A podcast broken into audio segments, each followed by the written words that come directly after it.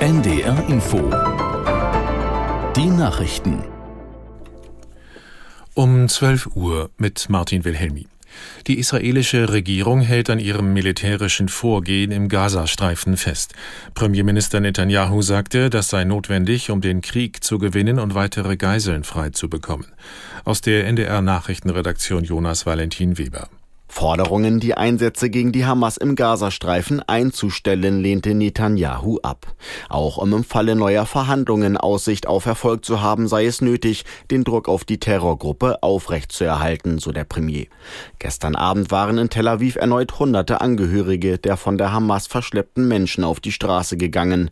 Sie befürchten, dass die Geiseln durch das militärische Vorgehen im Gazastreifen gefährdet werden und verlangen neue Gespräche mit der Hamas. Laut Netanyahu befinden befinden sich noch 110 Menschen in der Gewalt der Terroristen.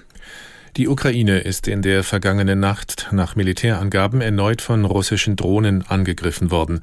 In der südlichen Region Odessa kam demnach ein Mann ums Leben, als eine Drohne auf sein Haus stürzte und explodierte. Auch aus anderen Landesteilen wurden Angriffe gemeldet. Der Großteil der Drohnen sowie eine Rakete seien aber abgefangen worden, hieß es. Unabhängig überprüfen lassen sich die Angaben nicht. Die SPD-Bundestagsfraktion hat Wirtschaftsminister Habeck aufgefordert, das Förderprogramm für E-Autos langsamer auslaufen zu lassen. Das Ende des sogenannten Umweltbonus komme zu abrupt, heißt es dazu aus der Fraktionsspitze.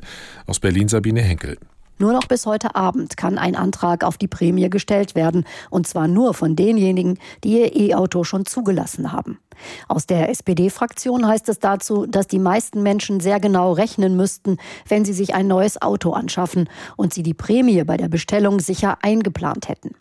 Habeck hatte gestern ankündigen lassen, dass heute um Mitternacht Schluss ist mit der Förderung. Dass er das jetzt wieder zurücknimmt, ist nahezu ausgeschlossen, trotz des Protests aus der eigenen Koalition. Die Fluggesellschaft Eurowings will die Gruppe Letzte Generation wegen ihrer Blockadeaktionen an deutschen Flughäfen zur Kasse bitten. Nach Informationen der Bild am Sonntag fordert das Unternehmen stellvertretend für alle Lufthansa-Töchter Schadensersatz in Höhe von insgesamt 740.000 Euro. Mehrere Mitglieder der Gruppe haben demnach bereits eine Zahlungsaufforderung erhalten. Verkehrsminister Wissing sagte, die Aktionen der letzten Generation seien keine Bagatelldelikte. Das Luftsicherheitsgesetz müsse verschärft werden. Etwa 100 Bundespolizisten haben in der vergangenen Nacht am Hamburger Hauptbahnhof Kontrollen durchgeführt. Die Beamten überprüften mehr als 300 Menschen. Aus Hamburg Finn Kessler. Dabei fanden die Beamten neun Waffen, sechs Messer, zwei Schlagringe und einen Elektroschocker. Für die Reisenden am Hauptbahnhof war die Großkontrolle deutlich spürbar. Immer wieder sperrten Polizisten Gleiszugänge oder zogen einen Kessel um Menschengruppen. Ein Aufwand, der sich am späten Sonnabend lohnt, meint der Leiter der Bundespolizei in Hamburg Jan Müller.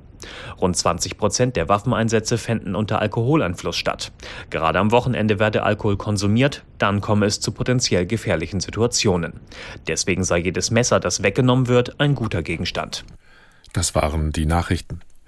Das Wetter in Norddeutschland, viele Wolken und zeitweise etwas Regen, von Ems und Nordsee her heiter, sonnig und meist trocken. An den Küsten starker bis stürmischer Wind, Höchstwerte 7 bis 10 Grad. Morgen in Südniedersachsen teils sonnig, nach Norden hin viele Wolken und teils Regen bei 6 bis 9 Grad.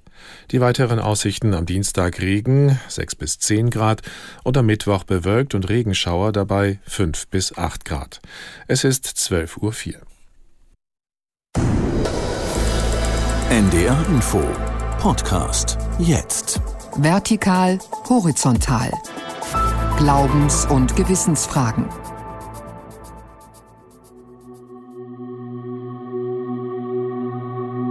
Nachts können wir mit dem Herzen besser sehen, auch wenn wir die Augen nicht gebrauchen. Das heißt, die Erkenntnisse, die ich nachts gewinnen kann, sind andere, weil mein Erkenntnisweg weniger gestört wird durch äußere Anlässe, als das am Tag der Fall ist. Ich kann mich besser konzentrieren.